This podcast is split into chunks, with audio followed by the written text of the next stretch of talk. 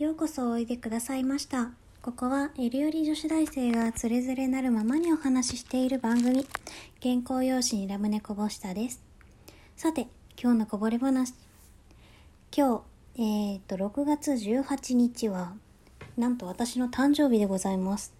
おめでとうございます、私。あのー、1年前にはもうラジオトークを始めていて、えーその時も1年前の、えー誕生日にも、あのー私の誕生日としてのトークを撮ってたんですけどまあもろもろの事情で消したんですけどね。えっとまあその時は確かまだ進路も決まってなかったしというか決まってなかったというよりは考えてなかった。あの高3の6月で進路考えてないっていうのも結構異常な話なんですけど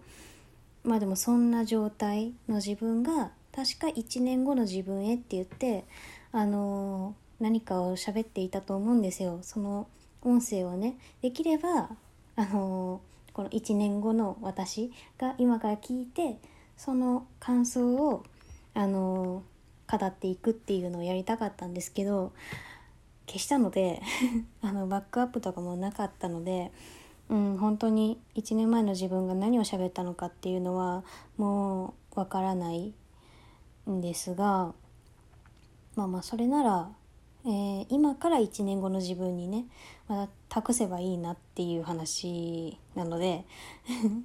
この音声がまあ1年後まで残っていることをね願って、えー今回喋っていきたいと思います。えーっとねまずまあ今年のえー、と誕生日がどんな一日だったか、まあ、この収録しているのが今9時24分夜の9時24分なんですけれどもまあこの6月18日っていう日が、えーリウムにとってどんな一日だったのかっていうのをねざくっと話していくんですけどえっとなんか私の周りだけなのかこの若い世代っていうかが、まあ、一般的にそういうことをするのかわからないんですが私の周りでは、まあ、仲のいいせ、えっと、友達の誕生日にはその日付が変わる瞬間に LINE でお「おめでとう」っていうっていうのが、まあ、あの定例化していてあのしていたんですけれども、まあ、それは高校までの話なんじゃないかと。ねだって今もう大学生ですよで私の友達の中にはまあ一般の企業入ってあの社会人として働いている友達もいるし、まあ、そういう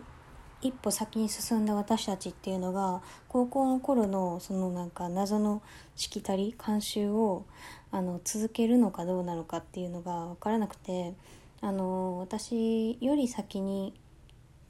誕生日を迎えた人っていう友人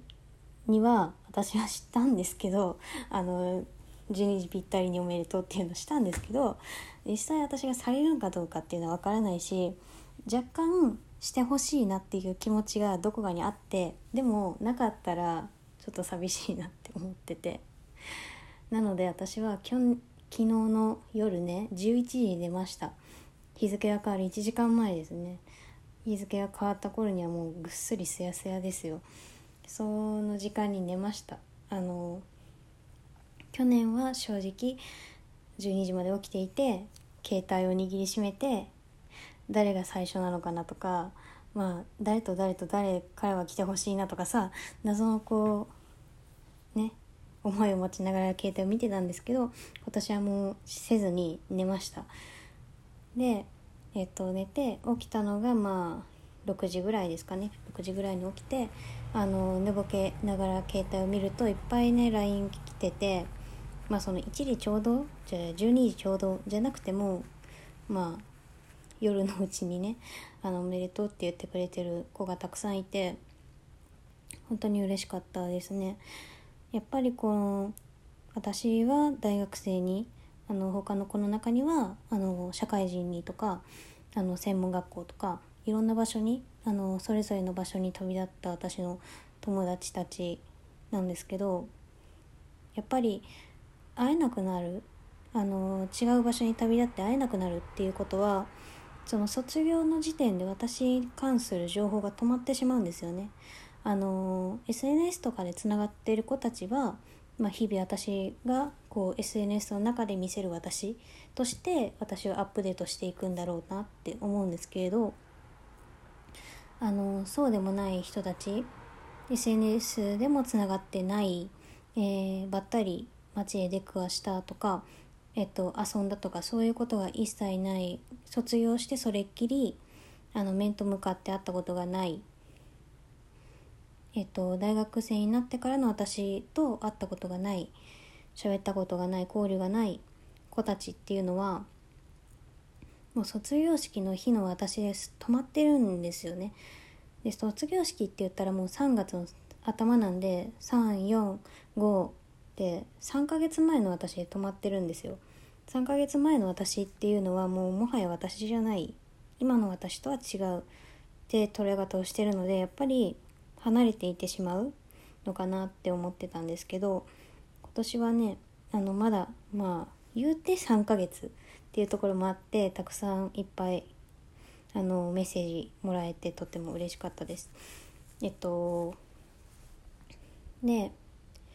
まあこれがね来年になって再来年になってもっともっともっとってなったらねいつまでこのもうね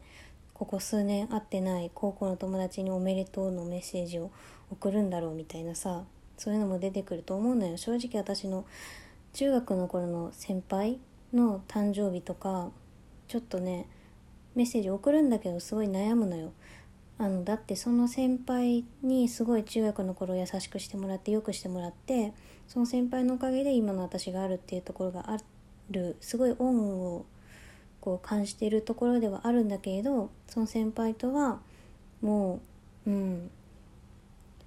うん、2年とか会ってないからうんまだ言っていいのかなとか誕生日おめでとうっていつまででも言っていいものだと思ってる反面もう私はそんなこと言える立場じゃないんじゃないかなとか思ったりもするんですけどねいつまでおめでとうって言ってもらえるんだろうってこの今私が大好きなね友達からいつまで私をおめでとうって言ってもらえるのかなとかねそんなことを思いながら本当にありがとうって言って LINE をね返信させてもらったんですけどえすごい時間取っちゃった。でまあ LINE をあのー、もらってでまあそれを返信とかしたりしてあとはえっ、ー、とまあまあ前からね頼んであった服の受け取りとかまあお昼ご飯はちょっとあの地元で有名なパン屋さんのパンを食べたりとかまあなかなか一人暮らしではしない贅沢っていうか、まあ、パン屋さんのパンでも贅沢になるんですよ私にとってはね。あの1日食費300円ぐらいで生活してるもんですからあの昼ご飯だけでね380円ぐらいしたと思うとまあすごい贅沢なわけですよ。でねえっと今日もう3ヶ月ぐらい放置してたあの髪をねあの近くの美容院に切りに行ってすごい軽く夏仕様にしてもらって可愛くしてもらったしあの夜ご飯は初めてねウーバーイーツを頼んでみました。実家の辺りにはウーバーイーツなかったんですけどえっ、ー、と一人暮らしの家にはあるのでウーバーイーツを初めて頼んでみてね人と全然会わずに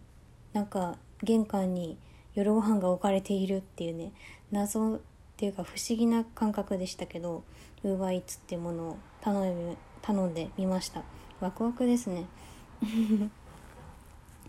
まだまだ私の知らないことがこのお家にはたくさんあるようで。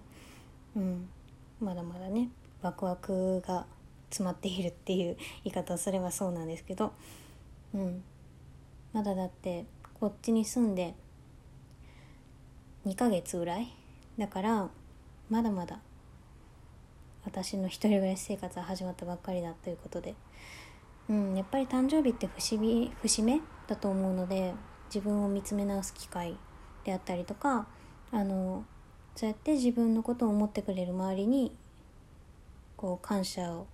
もう一回伝える日だとかそういう日だと思うので、うん、周りの大切さ、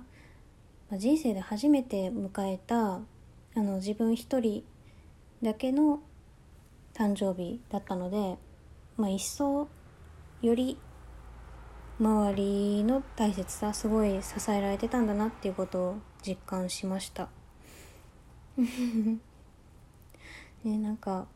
うん家族とかも LINE くれたりしてあとなんか郵送でねあのプレゼントくれた友人もいたり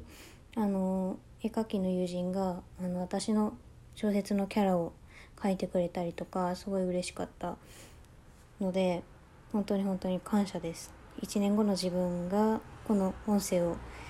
聞いてどう思うかとかあのすごい気になるんですけれどもうん。1年後の自分ちゃんとねあの